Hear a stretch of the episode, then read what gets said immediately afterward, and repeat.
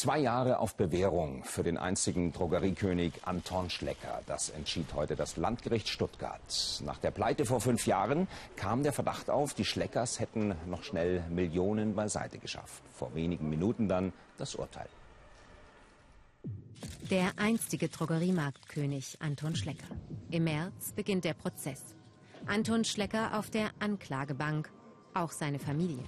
Fünf Jahre nach der Pleite. Rückblick.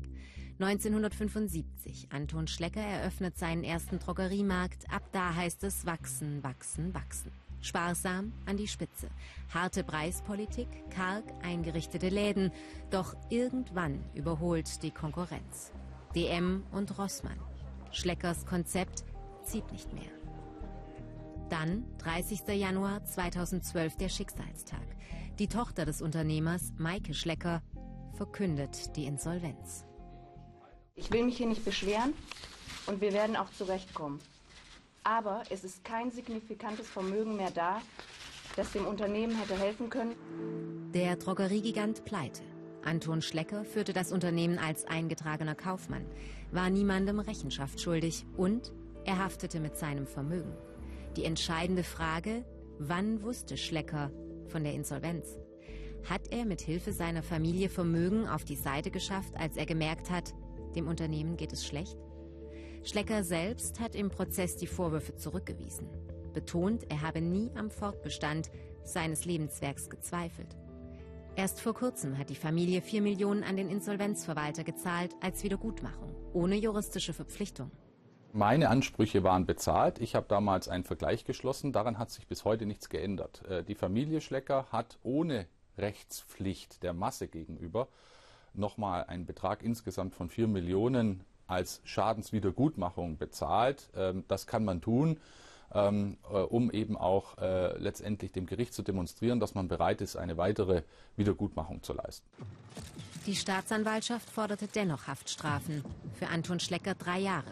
Sohn Lars zwei Jahre und zehn Monate und für Tochter Maike zwei Jahre und acht Monate. Der Fall Schlecker. Ein rasanter Aufstieg und ein tiefer Fall. Unser ARD-Rechtsexperte Kolja Schwarz meldet sich jetzt aus Stuttgart. Kolja, schönen guten Tag. Das Urteil, das ist erst wirklich wenige Minuten alt. Was sagt denn der Richter?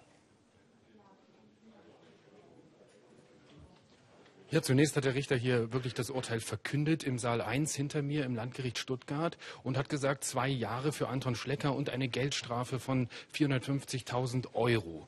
Diese Strafe, zwei Jahre, das ist die höchste Strafe, die man noch zur Bewährung aussetzen kann. Und das Gericht hat gesagt, die Strafe wird zur Bewährung ausgesetzt. Anders sieht es aus bei den Kindern.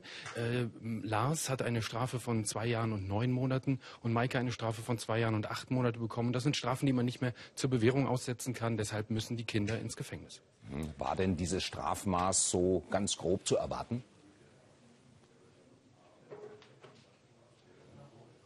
Na, wir haben es gerade im Beitrag gehört. Die Staatsanwaltschaft hatte für Anton Schlecker drei Jahre gefordert. Die Verteidigung hat gesagt, das muss deutlich darunter liegen und auf jeden Fall zur Bewährung ausgesetzt werden. Ähm, das Gericht muss der Staatsanwaltschaft nicht folgen und hat sich jetzt bei zwei Jahren eingependelt. Das war jetzt nicht ganz überraschend. Das war durchaus im Bereich des Möglichen. Was man sagen muss, was vielleicht ein bisschen überraschend ist, die Staatsanwaltschaft hatte für die Kinder Strafen gefordert, die unter denen lagen für Anton Schlecker. Und jetzt ist es genau andersrum gekommen. Also der Firmenpatriarch Anton Schlecker bekommt zwei Jahre und kommt eben auf Bewährung raus. Wenn das Urteil rechtskräftig wird, dann müssen die Kinder ins Gefängnis. Ja, Kolja, letzte Frage noch. Äh, können denn die Gläubiger noch auf Geld hoffen? Ist da überhaupt noch was da?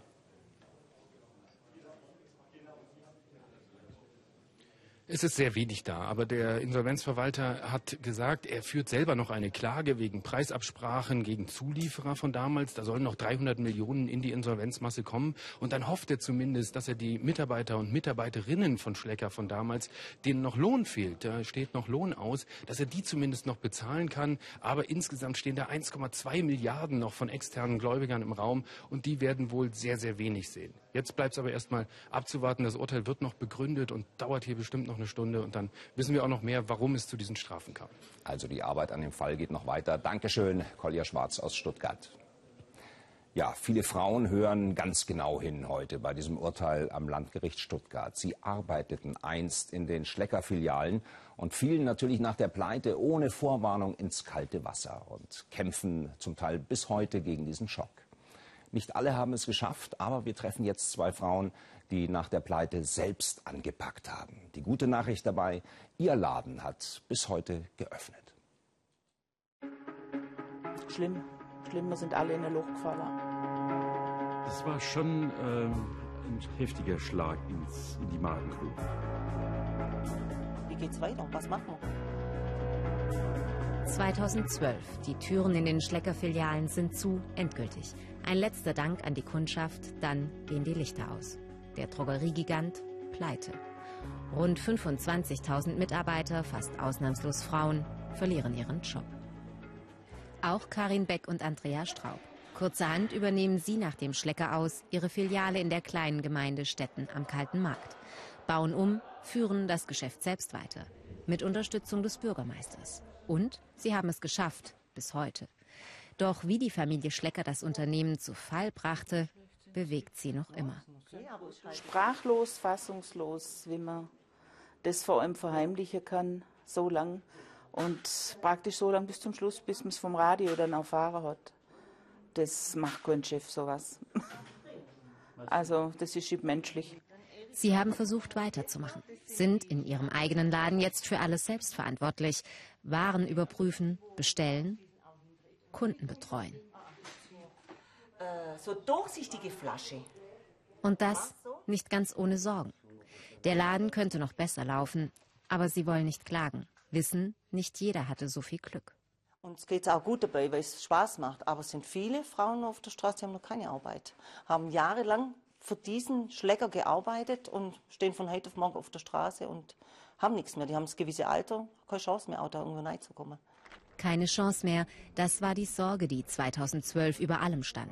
Bernhard Franke von der Gewerkschaft Verdi versuchte damals zu trösten. Das ähm, emotional Anrührende daran war eben, dass es ähm, so viele Frauen äh, getroffen hat, die ihren Job verloren haben, an dem sie auch äh, natürlich gehangen sind. Schlägerfrauen, die haben sich ja unglaublich ähm, engagiert und identifiziert auch mit ihrem Laden. Es gab nicht die notwendige Unterstützung, es gab keine Investoren, es gab niemand, der letztlich da zur Hilfe gekommen ist.